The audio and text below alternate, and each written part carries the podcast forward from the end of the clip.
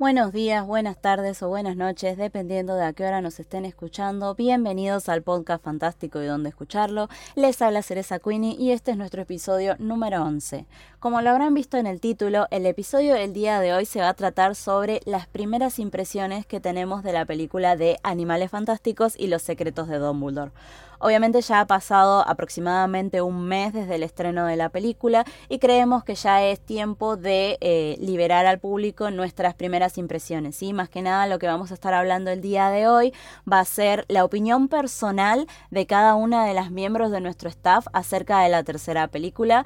La mayoría de nosotras la hemos eh, ido a ver más o menos la primera semana del estreno. Estábamos ahí con el con el conteo para, para ver la película y, digamos, no spoilearnos entre nosotras y en el momento en que eh, todas la pudimos ir a ver, hicimos una videollamada de catarsis en donde eh, estábamos las ocho gritando y escuchando y diciendo y qué teorías y que viste lo que hizo este personaje y viste lo que hizo el otro viste la música, viste las animaciones, viste a Tina, así que bueno, más que nada lo que les quería eh, decir es que este episodio obviamente va a contener muchos, muchos spoilers, así que si todavía no han visto la película de Animales Fantásticos 3, por favor vuelvan al episodio luego de haberla visto.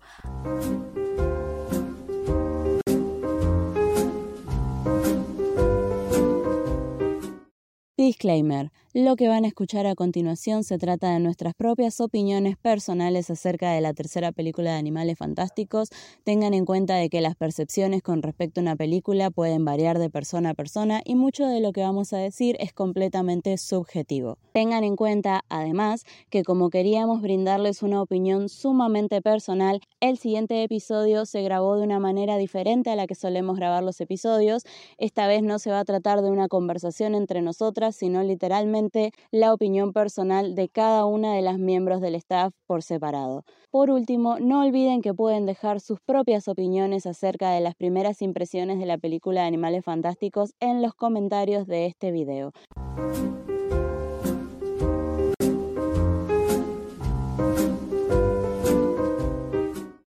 Sin más preámbulos, ahora les dejo con la primera impresión del día de hoy, que es la de Tascalate. Hola, soy Escalate o Moni, me llamo Mónica, mucho gusto. Vamos a, voy a hacer, nos, solicitaron las chicas del podcast una impresión. Yo la he visto dos veces, la película. Va con spoilers, están advertidos. Y pues espero ser lo más concreto posible porque sí, tengo muchas cosas que hacer esta película como fan y como persona que va al cine. La espera fue muy larga muy conflictiva y el resumen rápido es, la película sí cumplió con la película. Explico. Eh, pues no sé qué esperaban, no sé qué tipo de secretos esperaban. Eh, la verdad es que tienes que ser muy, muy fan para estar siguiendo de cerca los tweets de J.K. Rowling o leer todos los libros. Y o sea, todos los libros, es todo lo que ha sacado J.K. Rowling, saberse de memoria el Wizarding World es muy complicado. Entonces, como persona normal, sí hubo secretos. A mí sí me gustó el plot twist de que fuera Credence hijo de Aberford. Les dije que iba a haber spoilers. Entonces, sí cumplió. Hay varios puntos que quiero tocar y uno de ellos es que la película no es mala, como la están criticando mucho, pero no es la mejor, como la están ensalzando muchos. La película 2 es definitivamente la peor de las, de las tres. Es una historia mal contada, pero hermosamente fotografiada, filmada, con un gran diseño de producción, con una gran, con un gran, una gran banda sonora. Pero hoy no contó la historia. En cambio, la 1 se aventó, se aventó a realizar algo nuevo e innovador. Y pues lo logró. También tenemos que hay algunas cosas que en la 3 resuelven. Y básicamente es que resuelven, resuelven muchos de los plot twists que esperaban. Y lamentablemente sí nos da la sensación de que ya no va a haber una cuarta, una cuarta película. Y las dos cuestiones que te dan a entender que podría haber una cuarta película, que podría haber una cuarta película, es la promesa que le hace Albus a y la promesa, bueno, más bien el aseguramiento que hace Newt de que si le vuelve a pedir ayuda, él va a responder. Entonces, es como que todo. Y obviamente, ya siendo fans, pues queremos saber qué va a pasar con Teen Ya. Eh, los nuevos personajes. Lali es un gran personaje. Gran ejecución. Wow, se nota que es maestra de encantamiento que es la contraparte de Ticius, por así decirlo. Y es como la mezcla de Teenage Y precisamente voy a eso, se nota muchísimo que ese personaje o esas partes estaban diseñadas para Tina. Por X y razón, que no voy a entrar en detalles porque me voy a enojar. Este, eran de Tina, pero Jessica Williams lo hizo genial. Fue un gran personaje. Y el resumen que hizo cuando conoció a Jacob, mm, yo lo agradecí mucho porque yo fui con mis papás y fue como, te voy a resumir las tres películas en un solo mensaje, ¿no? Que bueno. Eh, visualmente sí es mucho mejor que la 2 y que la 1. Se entiende porque ya es más moderna, hay más técnicas y todo. Pero realmente sí hay algunas cosillas ahí medio raras.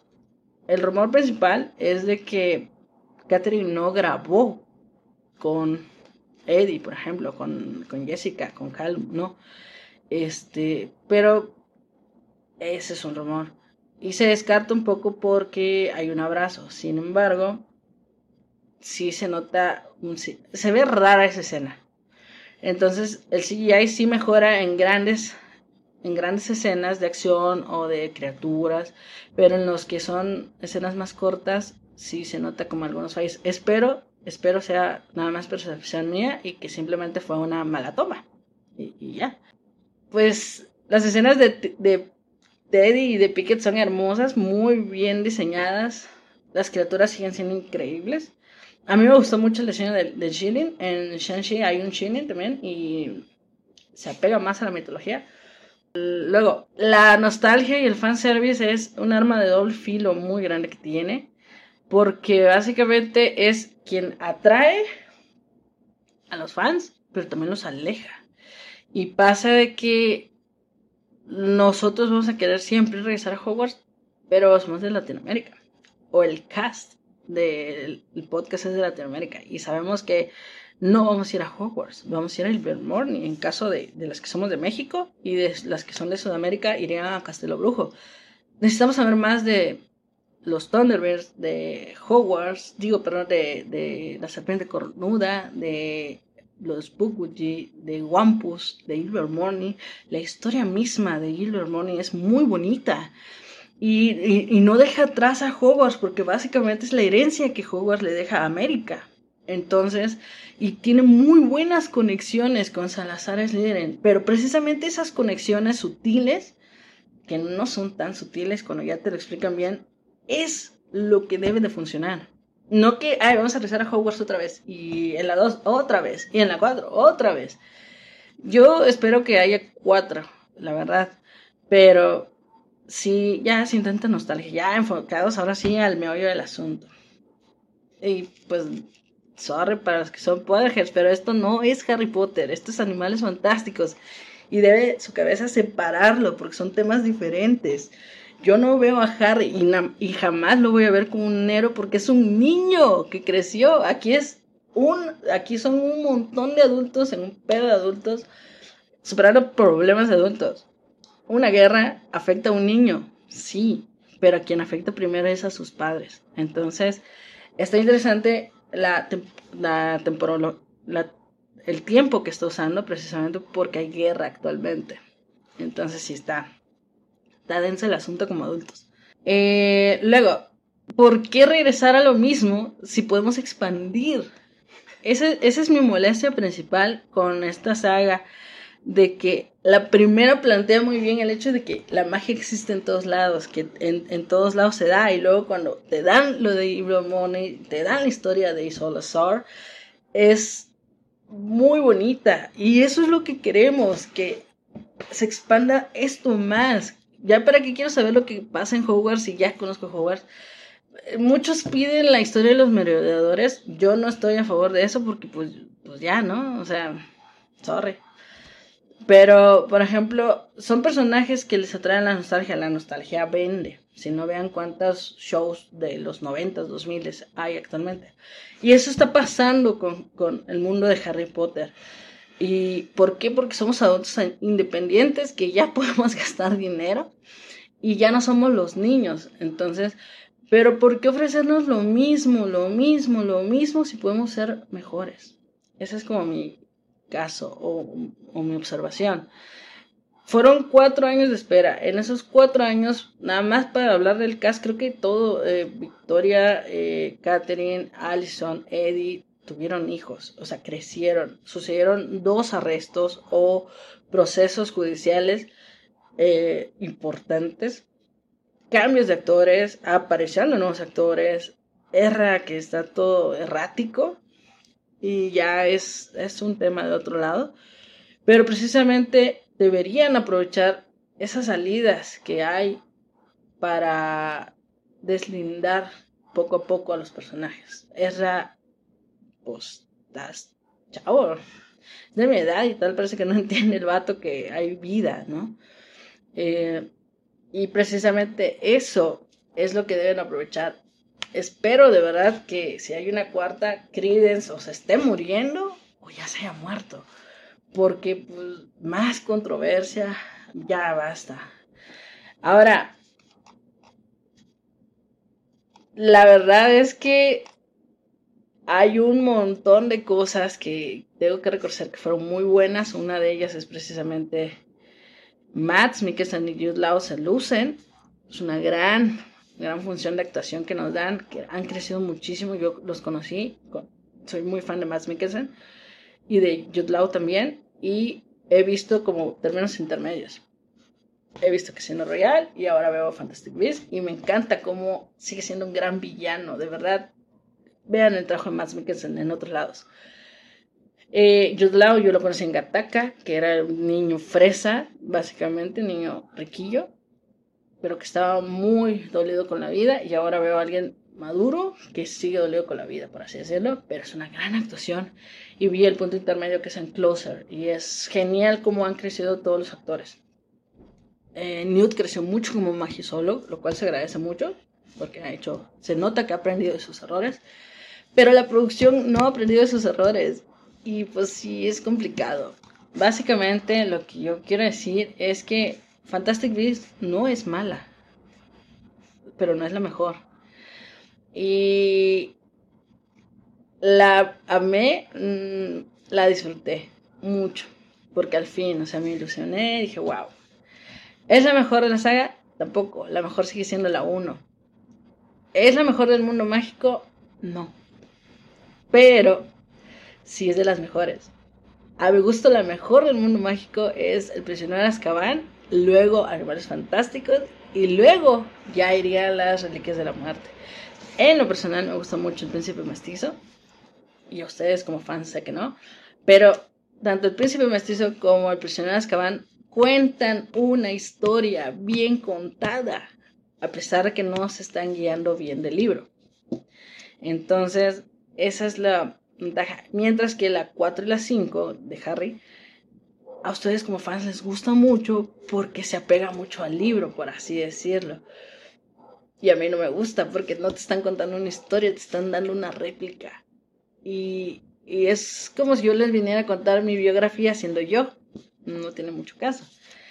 Yo quiero saber más de Makusa, quiero saber más de Invermore, quiero saber más del mundo mágico en general, cómo es la política mágica internacional, yo no sabía que existía un, dirigente internacional.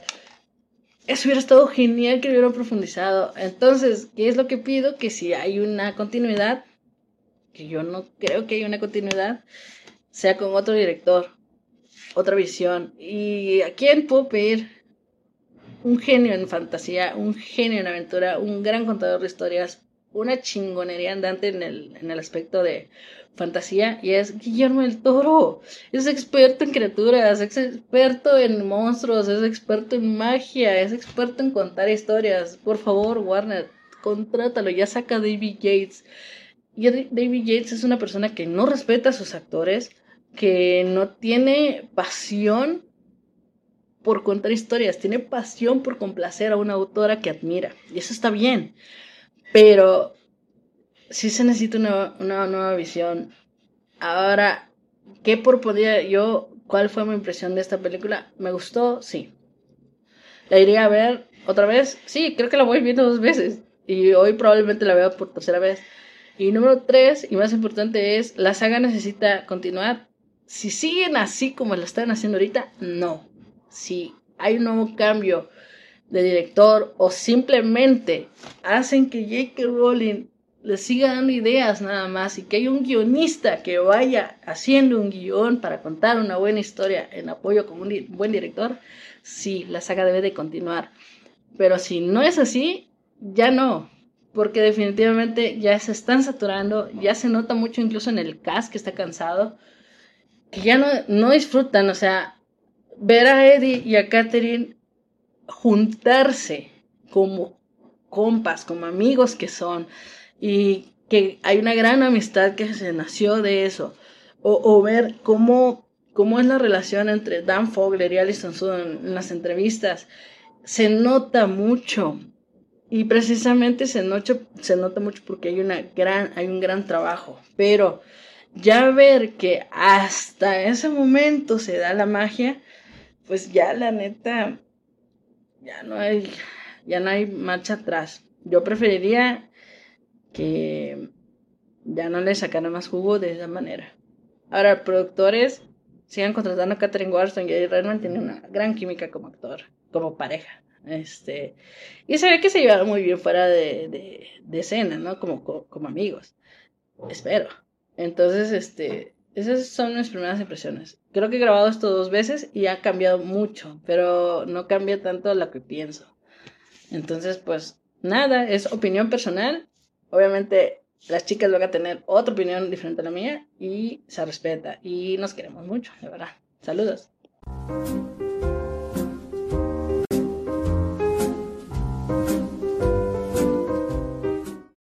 Excelente. A continuación vamos a escuchar la primera impresión de Katy. Hola, soy Katy y nada, les voy a contar mi opinión acerca de la película de los secretos de Dumbledore. Bueno, primero que nada quiero decir que me gustó, me gustó muchísimo la película. Eh, me pareció una buena película, eh, me pareció una buena película, me entretuvo, eh, la pasé bien. Quizá la primera vez me gustó mucho más que las otras veces que la vi.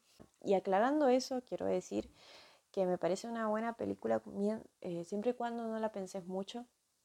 Cuando la empezás a pensar es cuando te empezás a encontrar con agujeros del guion y, y esta película, eh, aunque me pese, tiene muchísimos agujeros de guion, tiene muchas cosas que no tienen mucho sentido, cosas que se resolvieron rapidísimo, em, pero bueno, em, nada, es como una película más para el público general, o, o sea, gente que la ve casualmente siento que no, no pensaron tanto en los fans, fans de la película, que veníamos haciendo teorías, que, que veníamos súper emocionados, como ya con una idea en la cabeza de lo que iba a ser esta película. Y, y, creo que si tenías muchas teorías o si tenías muchas ideas, creo que probablemente te, te decepcionó, porque creo que todos esperamos un poco más. Pero bueno, es, es una película linda, es una película buena. Eh, metiéndome más al terreno de los spoilers, eh, voy a decir que entre cosas que quiero destacar acerca de la película es lo que más me gusta de esta película, me parece que lo mejor de esta película es obviamente Dumbledore y Grindelwald, me parecieron lo mejor de lejos. Eh, Grindelwald me encantó como, eh, más me encantó como Grindelwald, ahí está. Me pareció perfecto, perfecto para el personaje, yo con todo el respeto con todo respeto al, actor anterior, a mí no me gustaba ese Grindelwald, a mí el de la segunda película nunca me gustó. Así que este nuevo para mí fue un sueño cumplido porque me encantó, era todo lo que yo quería, todo lo que yo esperaba, la pasé muy bien. Eh, me pareció perfecto. Eh, Jude Law me pareció el mejor actor de esta película, me pareció, pero, ah, el mejor. Eh, me encantó, me encanta, lo amo como Dumbledore y nada lo amo mucho y los dos tenían una química ah, hermosa. Eh, les creía hasta en las escenas, porque pasaron en realidad la mayoría de la, de la película eh, separados, pero, pero podías verles en la cara que estaban pensando en el otro y ¡ah, qué hermoso! Me pareció lo mejor de la película eh, Dumbledore y Grindelwald, me encantó. Los otros personajes fueron quizá mi mayor problema porque creo que al darle tanta... Le dieron tanto a Dumbledore y Grindelwald que, que se los dejaron a los demás un poco olvidados, me parece. Me gustaron los personajes, me encantó Lali, me, la, amé, me parece un personaje hermoso. Em, me gustó el papel de Jacob en esta película, me gustó la relación de Tisius y, Newt, me encantó también otra cosa súper destacable. Kama me parece que, que Kama hubiésemos necesitado un poquito más de tiempo con Kama porque medio como que no se entendió. Yo, yo entendí lo de Kama recién en la, la segunda vez que la vi, porque antes yo no entendía qué estaba pasando con Kama, o sea, y esto es lo que yo supongo, yo supongo que, que Kama estaba de, de espía de Don Dumbledore y, con Grindelwald, eso es lo que yo entendí. Em, pero sí, lo de Camas fue medio confuso, me hubiese gustado que lo hubiesen explicado mejor. Y bueno, y Bonti me pareció, me pareció linda, me pareció graciosa Bonti. Yo sé que a muchos les, cayó, les cayó mal Bonti en esta película, pero para mí fue como muy, para mí fue muy cookie.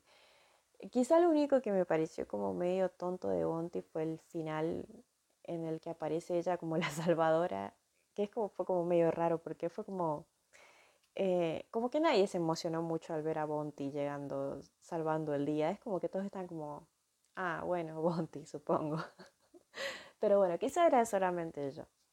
Pero bueno, eh, los personajes me gustan, como digo, los personajes me gustaron, pero la cosa es que me gustaron por separado y siento que no les dieron lo suficiente, el suficientemente, o sea, el suficiente tiempo como para eh, para que hacerlos resaltar o hacerlos que disfrutaras más de, sus momentos en pantalla. Yo nunca los sentí como un equipo a ellos. Yo sé que en los trailers te los vendieron como que iban a ser un equipo, pero honestamente yo no los sentí como un equipo. Siento que, que, no tenían mucha eh, química entre todos los del grupo. Em, como que estaban juntos porque tenían que estar juntos. Eh, no, no me parecieron que eran amigos para nada. Como, no sé, por ejemplo, en la primera película, donde tenemos a Tina, Queenie, eh, Jacob y Newt, que sentís que son un grupo. En esto no sentí que eran un grupo, al menos yo. Pero bueno, siento que necesitaron más tiempo ellos. Em, lo de Tina, hablando de Tina, lo de Tina me pareció horrible, me pareció horrendo. No, o sea, me encanta que le hayan, eh, eh, le hayan dado una promoción en su trabajo, pero me sigue pareciendo una excusa terrible el, el de estoy ocupada. y hicieron lo que yo temía, que era el decir, está ocupada y que apareciera de la nada al final, cuando ya todo estaba resuelto. y no hiciera nada, porque no hizo nada la pobre Tina en esta película, que me pareció también una ofensa, no solo porque soy fan, fanática del personaje, sino que porque me parece que el personaje estaba súper metido en esto su hermana está en el lado malo. En Credence, el chico que ha estado buscando en las últimas dos películas, es como que se rindió de Credence y se rindió de Queenie y fue como que se puso a hacer sus cosas. Que me pareció muy malo, me pareció una terrible excusa y no sé, no, me gustó para nada. Eh, no me gustó cómo la manejaron. Eh, no me gustó cómo Queenie se cambió al del lado malo al lado bueno en un segundo. Eh, fue muy rápido la resolución de Queen y de repente era, eh, o sea, se hizo mala, pero ahora de repente es buena. Me parece que estuvo muy mal manejado eh, y ni siquiera tuvimos una conversación entre Queen y Tina. Es como que no han hablado desde la primera película, chicos. Me parece horrible eso. Y como para cerrar, hablando de Credence y el secreto de Dumbledore, el, el gran secreto de Dumbledore. ¿Qué opiné del secreto? Me dio igual. No opiné nada, me pareció un poco anticlimático, así como la, última, la cosa final, el final donde Grindelwald está, está parado y lo nombran eh, presidente o lo que sea, y todo el mundo simplemente está parado mirando y hablando, y todo el final es, ellos hablando, me pareció muy anticlimático ese final. Y me pareció súper anticlimático el secreto, como lo revelaron, qué sé yo, o sea, me parece que bueno, nada, es es hijo de Alford y fue como, bueno, no me, no me cambiaste la vida. Creo que, que de haber leído tantas teorías interesantes, creo que es como que me dejó con sabor a poco el secreto. No me, no me pareció lo más interesante de la película y, y bueno, nada, siento que esta película se pudo haber llamado Los Crímenes de Grindelwald y hubiese tenido mucho más sentido que los, que los secretos de Dumbledore. Pero estaba el secreto de Dumbledore. La cosa es que nada, no, no fue muy emocionante. No, no, no, me, no me provocó nada. Eh, parece que la odio la película por todo lo que he dicho, pero no, en realidad me parece una buena película. Pero como les digo, cuando la empezás a pensar, empezás a sacar cosas y nada. Pero bueno, en conclusión fue una buena película, me parece entretenida, me parece que, que cerramos las cosas, que tuvieron que cerrar las cosas de las que dejaron abiertas en la segunda. Eh, muchos piensan que porque van a cancelarla. Yo honestamente pienso que tuvieron que cerrar todas estas tramas porque necesitan eh, directamente como que empezar a la guerra ya. O sea, tuvimos como un, un pequeño guiño a, a Grindelwald haciendo Inferis.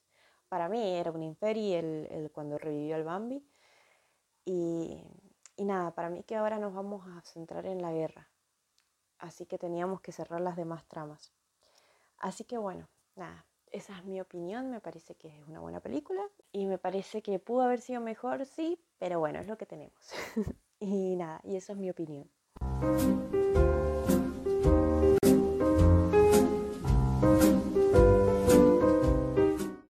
Muy bien, y ahora viene la primera impresión de Angie. Pues, ¿qué opino de los secretos de Dumbledore?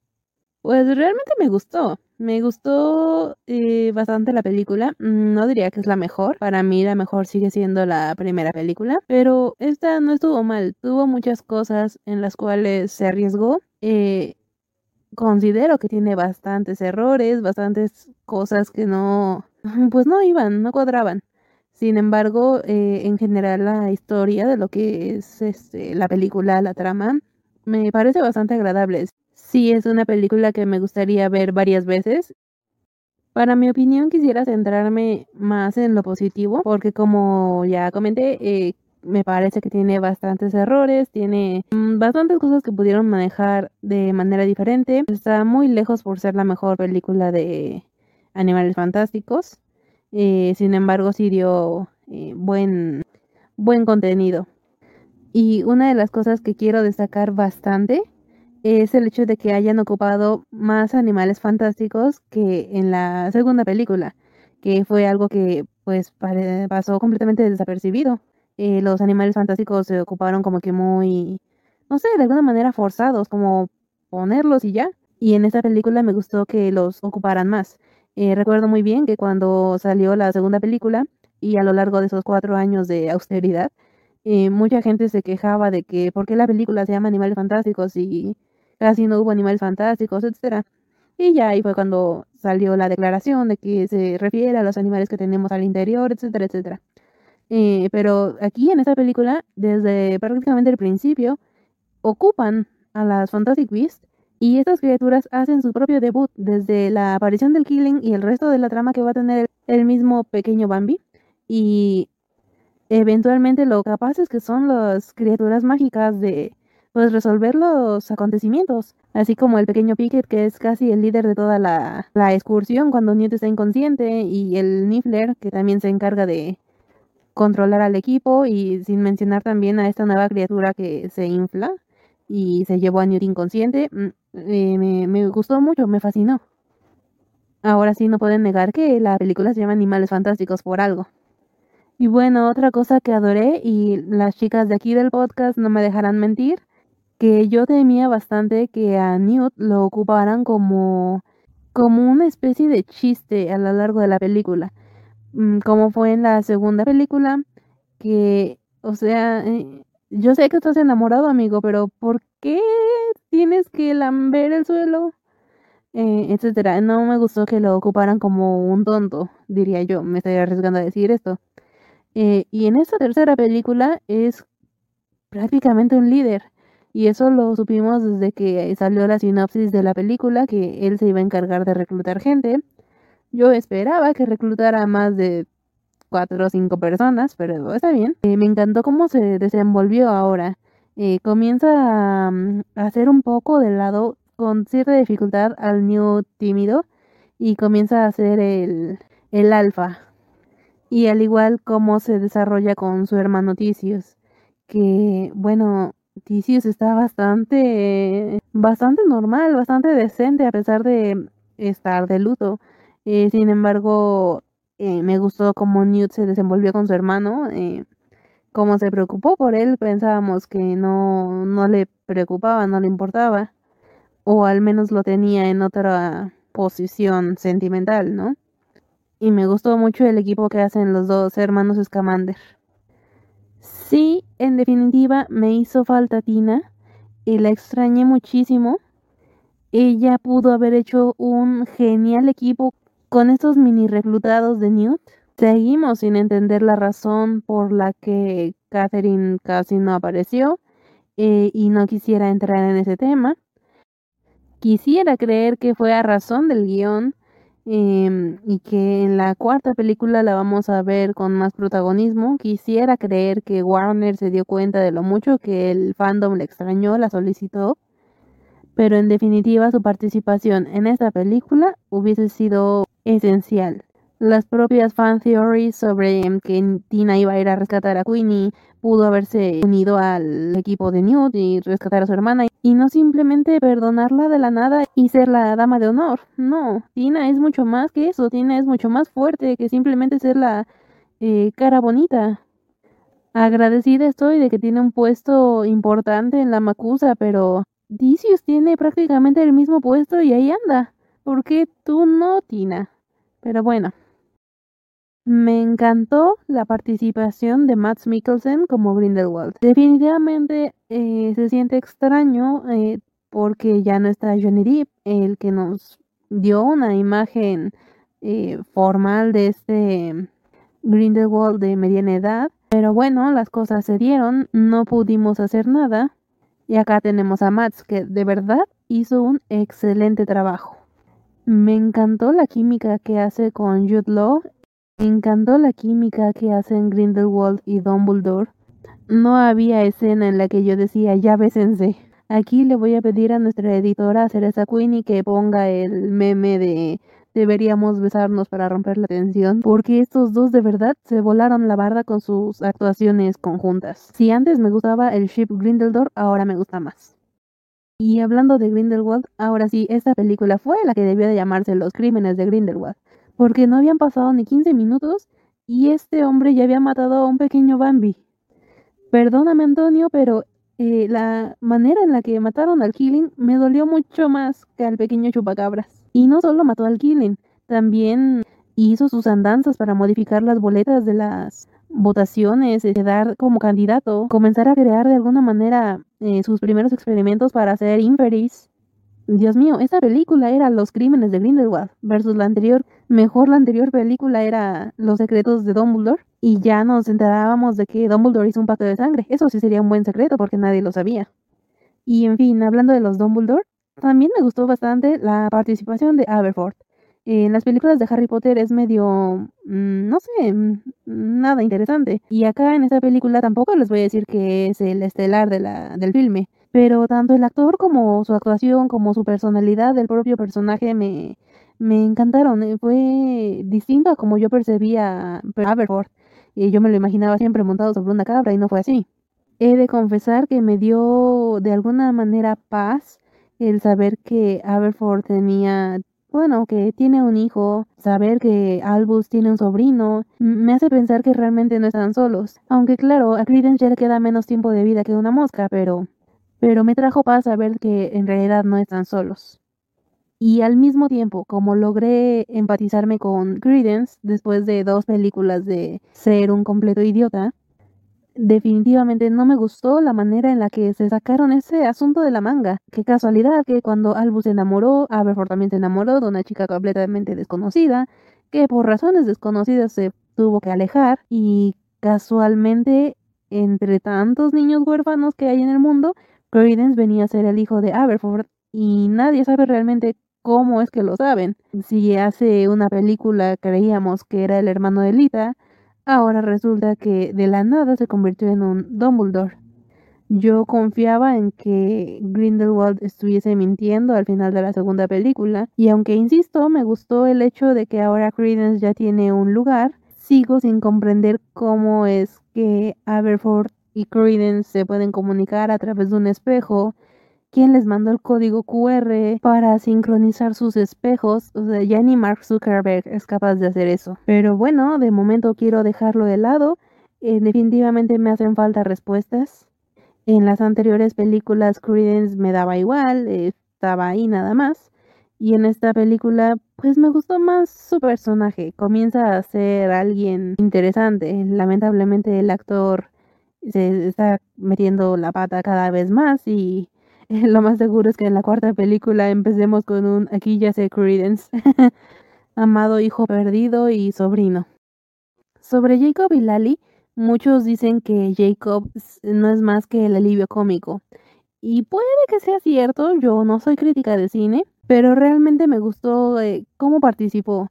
Eh, sentí mucho ese cariño de Jacob que nos presentaban desde la primera película, la felicidad que tuvo al ser parte de un equipo mágico oficialmente.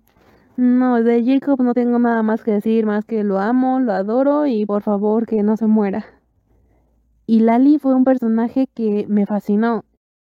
Sabíamos que Jessica venía a darlo todo y así fue, no me fascinó bastante en pantalla. El único momento en donde me cayó gorda fue cuando rompió el momento nitina que se nos estaba dando. Pero bueno, en general su personaje me agradó bastante. Quiero verla más en las próximas películas y de preferencia con haciendo equipo con Tina. Y ahora sí el personaje más desechado de toda la tercera película. Yusuf Kama. William Nadelam es un genial actor, pero su personaje en la tercera película es equivalente a querer rellenar las lentejas. O sea, ¿sé para qué? Lo único que saqué de él fueron las ganas de quitarle ese feo bigote que tiene. Y ya, sin palabras. Eso sí, arreglaron muchas cosas comparadas con la segunda película. Como sabemos, la segunda película fue muy criticada y ahora en tercera vi que corrigieron bastantes asuntos, como por ejemplo lo que les comento de ocupar más a los animales fantásticos, o algo que agradece mucho Cereza Queenie, ocupar más filtros de luz en la película comparados a la segunda.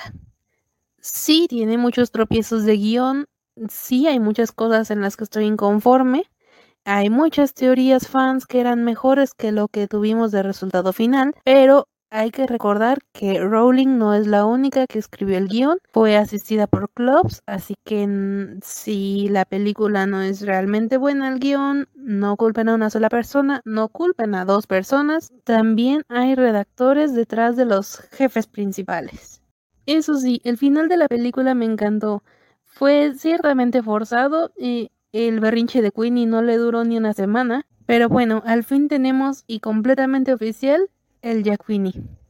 Y eso es algo que me pone muy feliz, más que nada por Jacob. ¿Y saben qué? Yo creo que para la cuarta película ya tendremos tía por Pentina. Me hizo falta más desarrollo sobre mi escena newtina, pero ya voy a tratar de dejar de enojarme al respecto y simplemente desearle lo mejor a la película. Tengo muchos más temas de los cuales hablar al respecto, pero esta es mi pequeña opinión de 10 minutos. Y yo le doy a la película una calificación de 7 sobre 10. Fue buena, pero no tanto. Me gustó, pero tiene sus tropiezos.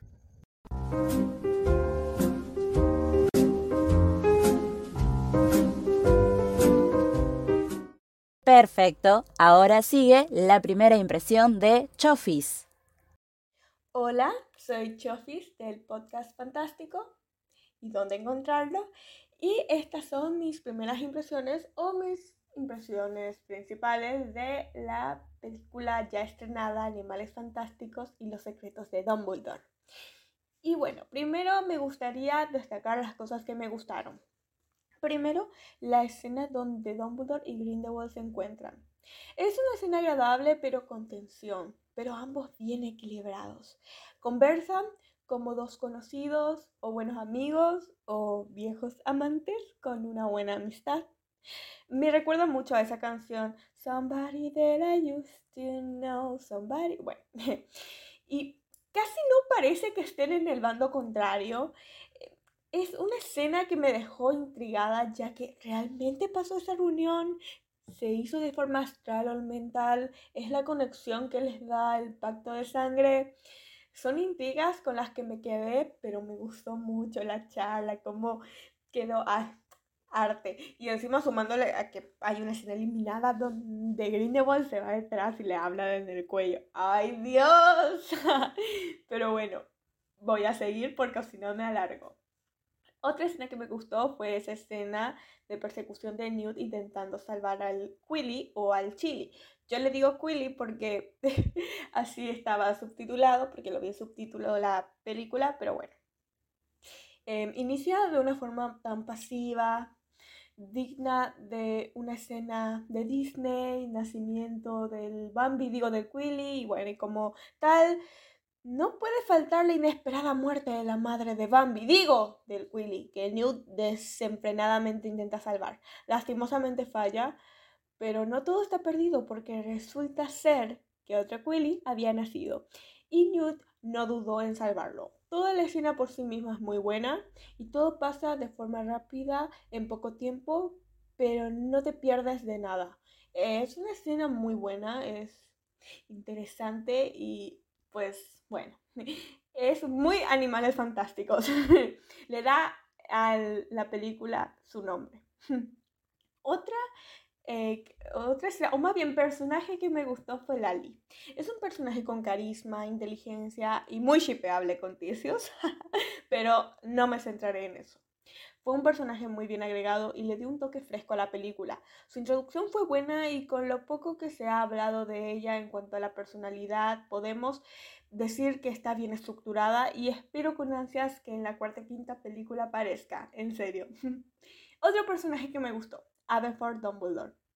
Su aparición no fue un impacto más allá de saber que es el padre biológico de Credence, pero me gustó la interacción que tuvo con Albus y con solo una charla entre ellos mientras están cenando se puede ver lo tensionada y fracturada que está la relación y al mismo tiempo pese a todo todavía se consideran familia y se quieren. Pero las cadenas del pasado aún se lo mantienen eh, a Aberford cerrado. Me gustó bastante. Y a Grindelwald eh, otra que me gustó Grindelwald, definitivamente Matt la rompió con su interpretación. Claro que no se puede negar que, nos, que extrañamos a Johnny Depp en la piel de Geller Grindelwald, pero no podemos negar que la interpretación de Matt estuvo a la altura y fue espléndido. También otra cosa que me gustó de la película es el tono. Aunque no había tonos tan oscuros como uno pensaría que sería como con las películas de Harry Potter, que poco a poco iba de más claro a más oscuro. En esta ocasión la estética fue como cálida, pero misteriosa y oscura a la vez. Pero no de una forma como azulada y fría, como pasaban las estéticas de Harry Potter, y eso me gustó. Que la estética fuera como cálida, colores cálidos, pero también como que oscuro a la vez, como parte de la trama y esa escena en la que Grindelwald le corta la garganta a Quilly, esa escena fue un poco, wow, fuerte para mí y me gustó. O sea, el tono está 10 de 10 para mí. Y también, en general, lo que me gustó de toda la película fue la trama constante, que fue un constante juego de ajedrez y eso se vio bastante claro casi al final. Todo fue como un juego de ajedrez donde Albus y Geller movían las piezas, haciendo las piezas los personajes. Ahora voy a hablar de lo que no me gustó. La nula aparición de, de Nagini. Esperaba una aparición, no, pero ni siquiera la mencionaron.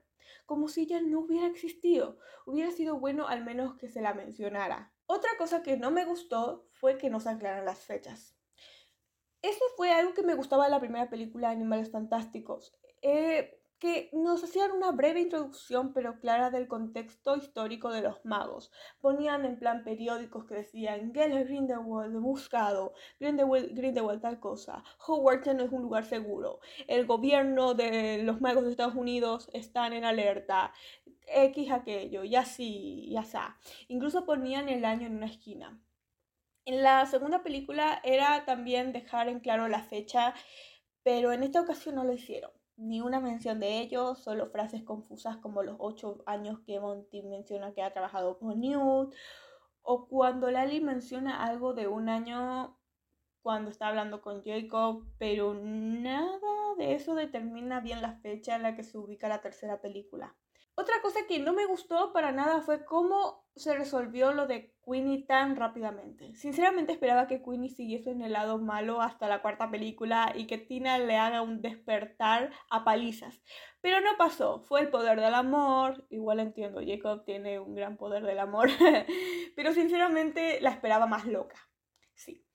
Tenía cara de loca paranoica al principio de la película, pero esperaba que se quedara allí bastante que costara que ella volviera al lado de los buenos y que tanto Tina como Jacob sean los que la hagan despertar. Y si bien me pareció tierno que al final Queen y Jacob se casaran, incluso de forma ilegal, si nos ponemos a pensar que la ley Rappaport no se eliminó hasta mediados de los 60, bueno, qué lindo, ¿no? Viva el amor. Pero siento que algo pasará en el futuro con Jacob y Queenie. Mucha felicidad sospechosa, sinceramente. Otra cosita que no me gustó fue la poca aparición de Tina. Y eso no fue culpa de J.K. Rowling, sino de Klopp. Recordemos que él también metió la mano en el guion y por lo que sabemos, él tuvo bastante voz en sacar a Tina en ciertas partes de la trama de la película. Y si bien toda la trama funcionó bastante bien sin ella, aún así hizo falta que estuviese ahí, como los fans que necesitamos de su presencia. Ahora quiero dar mi conclusión final. La película no era lo que esperaba, pero no en el mal sentido, sino en el bueno.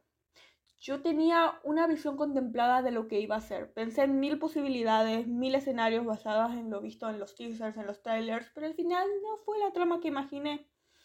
Ya que eso es bueno, ya que pues la película pasada prácticamente supimos toda la trama por los trailers, por los teasers, por toda la información pero en esta ocasión no y me alegro bastante. Si bien la presencia de Tina era lo más esperado, no fue mucho la sensación de su ausencia. De hecho, la trama funcionó bien, no hubo escenas innecesarias o aburridas. Y eso estuvo bien, la trama fue por un buen camino e hizo que la película fuese entretenida en cada momento, al menos para mí. Y bueno, estas fueron todas mis principales eh, primeras impresiones. Eh, pensaba poner más, pero creo que ya con lo que he dicho ha sido bastante claro. Y pues, ¿qué número le doy a la película? Del 1 al 10 le doy un 8. Sí, un 8. Y en mi top del 1 al 3 está en el puesto 2. Eh, aunque realmente está peleando por el tercer puesto, pero mm, está bien, Top 1, pues la primera película. Top 2, esta. Y top 3, la segunda película. Y bien, eso es todo.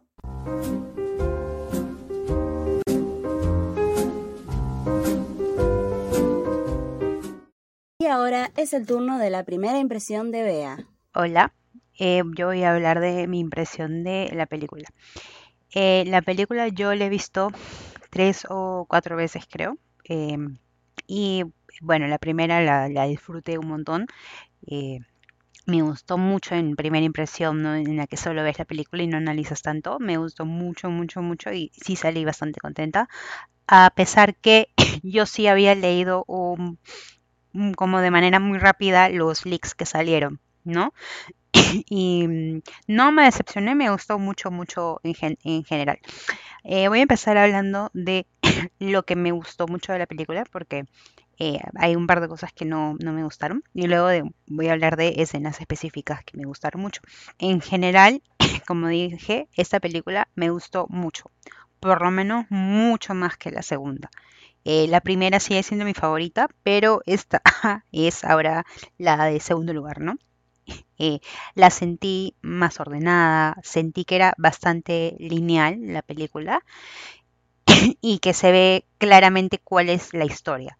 No, no hay muchos plots desordenados y muchas historias, no, es una historia concreta, ¿no? que es este, la historia de las elecciones, que quieren elegir al nuevo creo que le dicen presidente, no me acuerdo qué es, director, presidente, jefe, como sea, de la congregación de, de los magos. y, es, eh, y se ve, ¿no? Que es el proceso, que es, este, corrupto y todo. Y eso es algo que a mí me gustó bastante porque es algo que nosotros podemos ver, eh, no sé si en otros países, ¿no? Pero al menos en Latinoamérica se ve bastante, ¿no? Que piensan muchos este, que hay bastante corrupción en los gobiernos cuando eligen presidentes y mandatarios y esas cosas. Entonces me gustó bastante poder eh, identificar un poco esa característica, ¿no? De que se, estaba haciendo una especie de corrupción. Y me gustó que, o al menos para mí de repente sí quedó claro para otros, que no quedaba tan claro si este hombre Vogel era simplemente tonto que creía lo que, lo que decían o que era corrupto y estaba aliado con, con Grindelwald y sus seguidores para poder este, hacer que Grindelwald sea el elegido. Me gustó cómo se incorporó al Quillin, la criatura, a la historia general, porque la película se llama Animales Fantásticos, ¿no? Y eso es lo que me encantó de la primera, que había muchos animales y que era parte de la historia central de la película. En la segunda me parecía que eran como un relleno, a pesar de que me gustó que salieran. Pero en esta me gustó mucho cómo el Quilling era parte principal de la historia.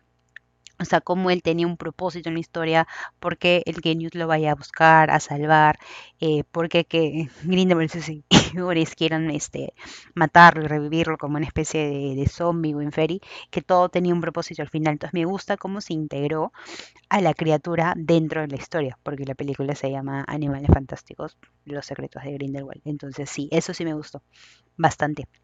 Me gustó mucho en general la cinematografía de la película. Me pareció súper bonita cómo enfocaba en las escenas, cómo se veía todo armado. Me gustó mucho, mucho eso. Eh, el guion también me gustó en general. Y cuando digo guion me refiero un poco al diálogo de los personajes.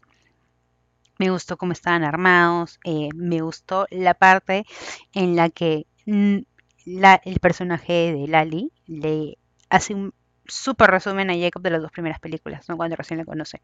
Entonces, me gusta esto y otras conversaciones, cómo obtienes un poco de información que necesitas por conversaciones de personas y que se hace de manera bastante fluida. Y un poco de ya contenido en sí de la película. Yo sé que es hay muchas personas que no les gustó, pero a mí se me gustó el plot twist de Credence. O sea, que Credence era sobrino de Dumbledore y que era eh, el hijo de Aberforth y otra mujer que no conocemos aún. Y me gustó bastante porque sí lo veo factible. No había escuchado a personas que dicen, ay, que cómo va a ser, que no se menciona nunca, este, o no sé, que es medio descabellado, que lo sacaron de, de por ahí. Pero yo que he leído los libros, no los he leído hace mucho tiempo, entonces no puedo recordar. No recuerdo que mencionen mucho de Aberford como su familia, o sea, no recuerdo si mencionan si este tiene novia, si tiene hijos, nietos o lo que sea. Y claramente en la película no, no sale, no solo sale brevemente cuando llegan este Harry y sus amigos al, al bar, él les, les enseña eh, eh, el cuadro, sale en todo y luego en la pelea final, ¿no? Como que sale súper rápido. Entonces, a mí sí me gustó porque lo veo, lo veo factible y veo que es eh, va de la mano con el resto de, de, la historia, ¿no? Porque podemos ver este que existe una historia de que Arian en la familia Dumbledore de, de los Obscuros podemos este, ver un poco más, eh, no sé si ustedes han visto el guion, pero en el guion de la segunda película, en el texto dice que la mujer que entra a la cabina de donde Lita cambia a los bebés, dice que es la tía de Credence. Entonces, ya conocemos un poco más. Entonces, con la poca información que nos han dado de que era medio prohibido o no aceptado o lo que sea la relación, me daría a entender de que la madre de Credence es ciertamente o de relativamente importante y que no te lo cuentan porque no hay más de la historia que puede ser que lo vayan a tocar en otra película y me gusta sobre todo porque va mucho de la par con una teoría que yo tengo en relación a quién es Credence y de la familia extendida de Credence, ¿no? Y bueno, eh, me gustó mucho Aberford en general, el actor como lo interpretó me gustó bastante, eh, o sea, sí lo veo a él y sí me lo imagino al, no recuerdo quién es el otro actor, pero el actor que hace de Aberforth en las películas de Harry Potter. Me gustó bastante. Eh, y me gustó mucho también el hecho de que esta película haya cerrado muchos plots en, en historia, no como que el plot de Credence se cerró, el plot de Queenie y Jacob ya se cerró. Y bueno, y en general me gustó mucho, mucho este la actuación de Max como Grindelwald. ¿No? Yo sé que hay personas que dicen que no, no les gustó, pero que lo dicen más por el hecho de que él fue la persona que reemplazó a Johnny Depp, ¿no? Y no es de que me guste él más que Johnny Depp, sino que son muy diferentes. Cada uno tiene una, aproximación al personaje, una interpretación del personaje completamente diferente. O sea, es más, yo fui a verlo con mis papás y mi papá no se había dado cuenta de que era Grindelwald. O sea, él pensó que era otra persona. No solo por el hecho de que cambiaron del actor, sino que era completamente la interpretación. O sea, cambiaba en sí un poco la, el personaje. Y no te podría decir que me gusta uno más que el otro, pero sí que me gustó mucho, mucho la actuación de Max. Y ahora en lo malo, Em, un poquito lo que no me gustó es que por ratito se me hacía lenta la película. O sea, sentía que había un poco de tiempo desperdiciado y perdido en ciertas escenas. Y una cosa que sí también observé es que nuevamente me pareció que había demasiados personajes y en mi opinión en muchos casos personajes que yo sentí innecesarios, o sea que solo lo agregaron por agregar o porque hay un montón y que en verdad no, no agregaban, o sea, otro personaje ya conocido la podía hacer y sentí, por ejemplo, que, y es algo que también he visto que muchos youtubers han comentado, ¿no? Que no desarrollaron personajes que deberían desarrollar como este Santos y Liu, ¿no? Que ¿por qué quieres que gane uno sobre el otro? Entonces yo siento que debieron invertir quizás un poquito de tiempo o escuchar los discursos o escuchar qué propuestas o qué querían hacer con el mundo mágico o qué sé yo, ¿no? Como que ¿por qué quieres que gane Santos? ¿Por qué te emocionas cuando gana ella? No, o sea, sabes que la gente se emociona, pero de repente no, no va contigo. Entonces, sí, y este, y una cosa muy importante es que se me hizo muy, muy, confuso el tiempo, porque Lali le dice a Jacob, ha pasado un poco más de un año, creo que le dice, desde que conociste a Newt, pero en documentos, cosas que salen, o una entrevista, creo, alguien dijo que era como mediados de los años 30, pero entonces no tiene sentido eso. Y la primera vez que la vi, tuve una discusión con una de las chicas y justo las otras dos veces presté atención a esa parte y ya a entender que han pasado a lo máximo, máximo dos años, entre uno y dos años. Entonces eso se me confunde demasiado y las otras dos películas sí te dicen más o menos qué año es, qué época es y qué todo. Entonces no, no entiendo si es que hay un propósito por el cual no te quieren decir qué año es y por qué no. Pero eso sí fue una cosa que no, no me gustó mucho. Eh, lo que no me gustó mucho tampoco es el desarrollo del personaje de Queenie. O sea, me sorprendió cuando en la película anterior se unió a Grindelwald y todo, pero no sé qué, o sea, si en ver, y va de la mano con lo de la línea de tiempo. O sea, sí, con la, con el tiempo. O sea, si en verdad ha pasado que un par de meses desde que se unió Grindelwald, o sea, se fue que tres, cinco meses y después regresó, no, o sea, no, no entiendo. Entonces, ¿para qué se fue? No, Entonces no, o sea, sentí que fue como que la, la, la pusieron como que, ay, me fui de capricho, pero ay, siempre sí me equivoqué y ahora regreso. Y no, no creo que vaya mucho con su, con su personaje y demás. No, entonces, este, eso fue lo que mucho no, no me agradó, o sea, de cómo hicieron el plot y de ahí todos se olvidaron de que Queenie se unió, porque sí es verdad que no hizo nada ella activamente, no, no fue Matter William, no participaba en cosas ni nada, pero lo acompañaba, sí, lo acompañó a esta escena y todo. Entonces, no, no, no, te explican mucho eso, no te explican por qué ahora sí se puede casar con Jacob, tiene un permiso especial, le han dado algo, ve secreto y luego saben escapar. Entonces, eso a mí me parece importante porque el hecho de que no se podían casar es toda la base en la que ella tomó la decisión de irse con Grindelwald. Y ella este, decide dejarlo antes de saber que se puede casar con Jacob, siempre sí, pero más o menos tú ves, ¿no? De que no está muy de acuerdo con lo que está haciendo y todo, pero ella ya lo sabía desde antes, entonces, porque la, la vio que atacaba gente y todo, entonces no, no sé, no, no me cierra mucho esa parte de la historia me, me gusta mucho que se haya casado con Jacob. Me gusta mucho de que se haya arrepentido y que haya ido, pero no sé, siento que hay falta algo en esa parte del plot de Queen y no, no me gusta cómo, cómo lo hicieron. Y mm, otra cosa que tampoco me, me gustó fue todo en general a, al plot de Tina. O sea, entiendo el, la excusa, ¿no? Está muy ocupada, es jefa de Aurores y por eso no puede participar. Pero Tisius también es jefe de Aurores. Y el jefe de Aurores en Inglaterra, en Europa, donde está activo este hombre. Entonces, ¿por qué él sí puede participar y Tina no puede participar? Entonces, eso me pareció súper X, no, no sé, no... Como que eso sí me pareció una excusa sacada de, de cualquier lado. No, eh, es más, este, yo por partes pensaba, ah, de repente es Tina la que los ayuda, como por ejemplo, este Tina les consiguió los tickets para ir a, a ST, o que Tina fue la que le consiguió a Dumbledore la información de dónde estaba Tisius encerrado, no, como que cosas así. Pues, pero no, al final en verdad no, no hizo nada, o sea, aparece al final para ir al matrimonio de la hermana y ya está, y eso fue todo. Entonces pareció súper bizarro, o sea, no sé si es que había un propósito en relación a la historia, o sea, de porque ya había mucho contenido y no querían incluir latina como para no cargar la película y quieren prefieren desarrollar su personaje en la siguiente o es por lo que dicen que ella estaba enferma y que no grabó o que sé o que X razón no sé pero o sea si es porque estaba enferma y no grabó o lo que sea o porque no querían cargar su personaje yo siento que la excusa puede haber sido diferente. No ahí está ocupada y no va a venir. No porque es, es lo mismo, ¿no? está ocupada porque es jefa ahora, pero el otro también es jefe. Entonces, no sé, no me cierra. Y, y, bueno, eso es más o menos mi impresión de la película, pero sí, sí me gustó bastante. Este, bueno, la, la única escena acá de New a mí me gustó mucho y a mí me gustó también que a pesar de que ella no sale, a través de la película se nota que, este, que él más abiertamente muestra su, su cariño a Cetina y que la quiere o, que le gusta mucho o que quiere estar con ella, ¿no?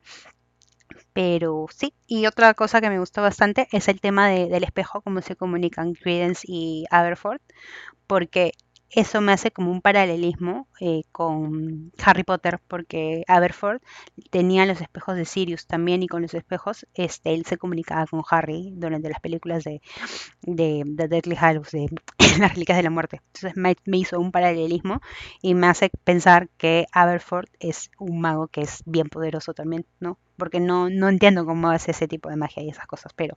Y no sé si ese espejo que él tiene tiene algo que ver con el espejo que usa después, pero no sé. Y bueno, eso es más o menos mi, impresión de la película.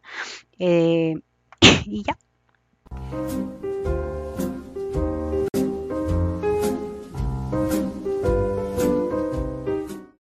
Y por último viene la primera impresión de su servidora, Cereza Queenie. Otra vez acá, Cereza Queenie, eh, comentando las primeras impresiones de la película de Animales Fantásticos y los secretos de Dumbledore.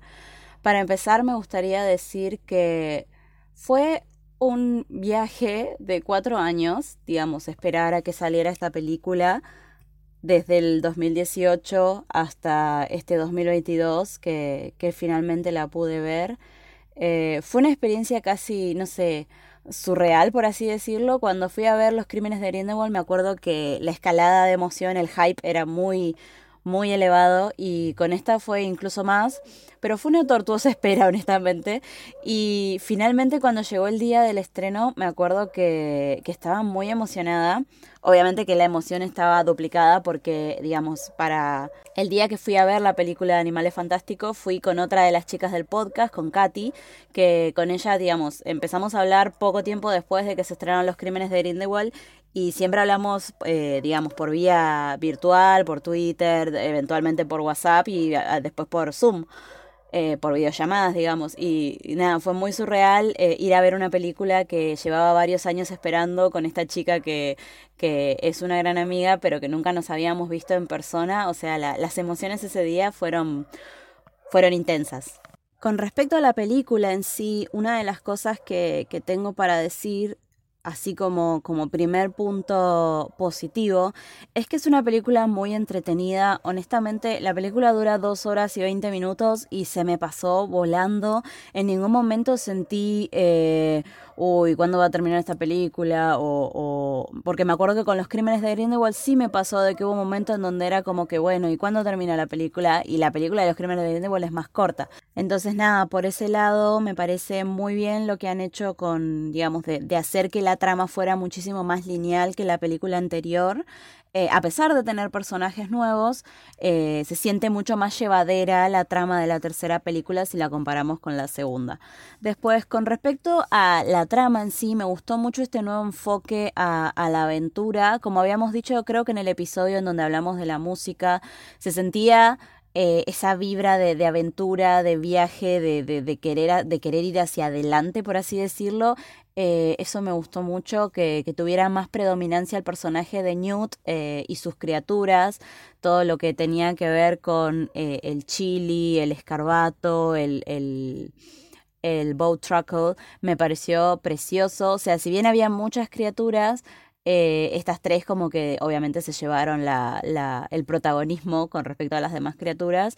Eh, toda la trama con respecto al chili, si bien yo había leído algunos leaks antes, eh, no me había quedado claro bien qué era lo que hacía este animal, me pareció muy... Eh, ¿Cómo decirlo? Es como que me generó muchos sentimientos ese animalito, lo cual es como, digamos, un punto más para lo que sería todo lo que es efectos especiales de la película. Jamás pensé que iba a sentir tantas emociones por un animalito que no existe. y nada, me gustó eso eh, se, digamos, supieron hacer, eh, supieron manejar mucho la empatía hacia el chili y, bueno, lo, lo, que sabemos que le pasa en la película, que lo matan, y después al final que aparece el chili hermano, digamos, y que le quiere hablar al chili que está muerto, y eso me pareció bastante... Eh, me rompió el corazón, por así decirlo, tipo, fue bastante emocional. Después, bueno, obviamente los efectos especiales están impecables, la verdad, eh, eh, en ningún momento sentí que estaba viendo algo muy feo. Y, por ejemplo, algo que siempre nos quejamos con las chicas de, los crímenes de Grindelwald tiene que ver con la iluminación y todo lo que tiene que ver con los after effects de la película. Eh, de que los crímenes de Grindelwald es una película muy azul y esta película, digamos, eh, la tercera, la verdad, manejó muchísimo mejor todo lo que es el, el factor de iluminación. Se veía todo muy, muy lindo, muy vivo, muy vibrante. Otra cosa que, que, que cabe mencionar es que tanto yo como las chicas hemos estado muy, muy metidas en el fandom, buscando información, analizando trailers. Entonces, a veces lo que ocurre es que cuando uno está muy metido de esa manera en un fandom y finalmente ve la película, mucha parte de la película suele quedar spoileada. Por ejemplo, con los crímenes de Grindelwald, en el caso, acá todavía no, no hacíamos el podcast, pero yo eh, sí hacíamos análisis con, con Chofis eh, porque teníamos una página en Instagram, la que se llama La Nueva Orden del Fénix, y bueno, eh, me acuerdo que fuimos a ver los crímenes de Grindelwald y la trama era tal cual nosotros la habíamos adivinado solamente mirando los trailers. Y en esta, en la de los secretos de Dumbledore, me pareció muy copado que si bien nosotras habíamos visto los trailers y habíamos leído los leaks y habíamos visto un montón de cosas, la película no estaba ordenada como yo lo anticipé y eso me pareció algo bueno porque normalmente, digamos, eh, la finalidad de un tráiler tendría que ser siempre promocionar la película, no spoilearla, como hicieron con la anterior y eso me pareció muy lindo. Por ejemplo, escenas que estaban muy al final, yo en mi mente pensé que estaban al principio y viceversa. Entonces, por otro lado, eso está muy bueno. Eh, pasando a los personajes, me gustó muchísimo la química que había entre Matt Mikkelsen y Jude Law. La verdad es que mientras miraba la película era como ver la telenovela de los dos ex maridos que estaban separados y que, bueno, todavía andaban en algo. Obviamente una relación súper tóxica, pero me gustó mucho la, la, química que había entre ellos dos. O sea, yo los veía y de verdad me, de verdad me creía que eran ex pareja. Eh, por otro lado, la interpretación, obvio que la de Jude me gustó, me gustó mucho en la película anterior, en esta que pudimos verlo más me gustó también. Eh, con respecto a Matt Mikkelsen también, me encantó esa... Eh, ¿Cómo decirlo? E-, ese asco que veía en su cara cada vez que hablaba sobre algo relacionado a los moguls era genial. Por ejemplo, la cara que le pone en la primera escena donde aparece eh, cuando se acerca esta chica Mola a ofrecerle té, me encanta la cara de asco que pone Gellert y después al final de la película cuando todas las personas empiezan como a volver en su contra, la cara de, de indignación de, de Max me encantó, la verdad que eh, él como, como actor ha sabido llevar muy bien el personaje que, que le dejaron sus predecesores, o sea, Colin Farrell y Johnny Depp hicieron excelentes Grindelwalds y Max también, de hecho creo que bastante mejor. Eh, por ese lado me gustó mucho. Después, eh, con respecto a la historia de Credence, me pareció un poco no, sé cómo explicarlo. Es como que en la película anterior yo a Credence le tenía bastante empatía, pero en esta es como que no me dijo nada al personaje. Es como que estuvo ahí para ser el chico emo de pelo largo. Entonces es como que entiendo, obviamente, ¿no? Que es el, digamos, que está sufriendo porque tiene, eh, porque tiene su condición de obscurial y que está muriendo, etcétera. Pero es como que eh, siento que su su personaje no avanzó desde la primera película. O sea, él está desde la primera película supuestamente queriendo saber quién es, qué es, etcétera. Y es como que llegó hasta esta parte y no, no terminó en la nada. Encima, eh, eh, todos sabemos obviamente los problemas legales que está teniendo Ezra Miller, entonces... Eh, habíamos teorizado con las chicas, de hecho lo voy a decir ahora por si llega a ocurrir, de que si Ezra Miller sigue teniendo problemas legales, lo más probable es que en la próxima película Animales Fantásticos digan que directamente su personaje murió así que no me sorprendería. Después, con respecto a Queenie, me, me, sacó un poco de onda cómo se comportó en la primera parte de la película, porque eh, no sé si ustedes lo habrán sentido así, pero parecía que a Queenie se le iba a salir un ojo en cualquier momento. No sé si es que la actriz estaba haciendo esa cara a propósito o qué, pero parecía bastante desquiciada. Eh, Después, por otro lado, también sentí que faltó un poco, si bien veíamos que Queenie obviamente estaba arrepentida de haber seguido hacia el otro lado, digamos al lado de Grindelwald, es como que sentí que le faltaba algo a su personaje, no sé qué. Eh, me gustó que volviera al final, pero no sé, me pareció bastante anticlimático que volviera tan fácil. Eh, si bien es algo que, que, está bueno, porque digamos, eh, ella y Jacob son una pareja hermosa y obviamente la relación con su hermana y con el resto de los personajes, pero bueno, eh, se sintió algo medio extraño, medio sacado de la galera, por así decirlo, eh, o al menos poco desarrollado en mi opinión. No me quejo porque el final estuvo muy bonito, pero es como que fue raro. Después, eh, Lali y Tisius me parecieron geniales. Tisius tiene una personalidad hermosa y Lali también. Tisius, la verdad, me cae mejor que en la película anterior. Me encanta que sea sarcástico. Me encanta su relación con Newt, que los veo y parece que son hermanos de verdad. Eh, sobre todo en la escena en donde están eh, con las mantícoras que empiezan a bailar y Newt le muestra cómo tiene que bailar y Ticio se pone a bailar y Newt le dice, no, pero tenés que bailar como bailo yo y el otro le contesta, pero estoy bailando como bailas vos. O sea, es, todas esas pequeñas interacciones me encantaron. Eh, bueno, pasando por último a la, a la, nota negativa, obviamente, como seguramente habrán dicho mis compañeras del podcast, se sintió la falta de Tina, se sintió poco satisfactoria la explicación para la falta de su personaje. Y aún así, la escena en donde salió Tina es hermosa, la del final, cuando llega con esa ropa preciosa, ese pelo hermoso, esa carita hermosa. La verdad es que hermoso. O sea, la, la, escena fue genial. Es una lástima que su personaje haya sido hecho a un lado por razones que realmente no conocemos. Eh, pero fuera de esa parte, digamos, negativa, yo siempre trato de mantenerme en la parte positiva. La escena de ella y Newt me pareció preciosa. Fue muy lindo porque eh, me encantó que, que, parecía como que estaban ahí eh, nerviosos de verse, quizás hace rato que no se veían. Entonces me pareció muy, muy dulce, muy adorable.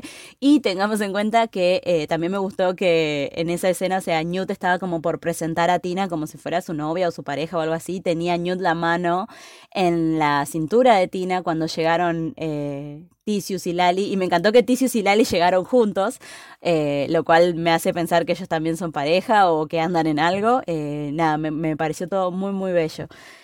así que bueno, como, como último pensamiento podría decir que la película en sí no es la mejor película de la saga de Animales Fantásticos, obviamente la primera es la mejor, pero yo creo que sí es la segunda mejor es muchísimo mejor que los crímenes de Grindelwald, es mucho más llevadera, es entretenida, tiene alguna que otra cosita que quizás los fans más eh, molestos, por decirlo de una manera muy educada, digan, ay no, esto rompe el canon, no, esto no tiene sentido, pero honestamente hacemos la vista gorda con algunas cosas porque la película en sí está, es entretenida en Newt está bien. Obviamente me olvidé de hablar de mi personaje favorito. Jacob es un ser de luz. Me encantó su personaje a lo largo de toda la película.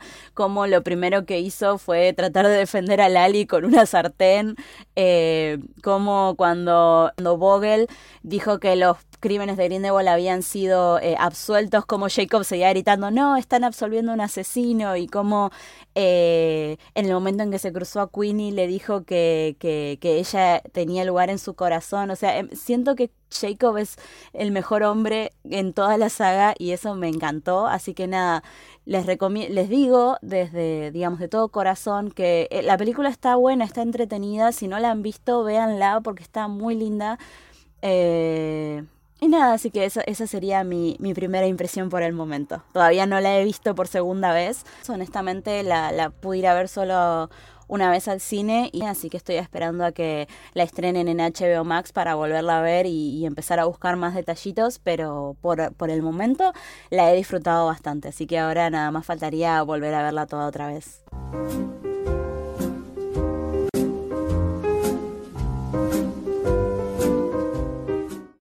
Y eso ha sido todo por el episodio del día de hoy. Prontito estaremos grabando muchísimos más episodios hablando de teorías, hablando de vuelta de análisis más detallados de la película. Así que por favor no se olviden de seguirnos en nuestras redes sociales. Recuerden que aparecemos como el podcast fantástico en Instagram y el podcast Fantás en Twitter. Recuerden que podrán escuchar este episodio tanto en Spotify como en YouTube, en donde tienen el extra de poder ver imágenes y animaciones mientras hablando. Por ahora solamente me queda preguntarles, ¿ustedes son buscadores? ¿Buscadores de la verdad?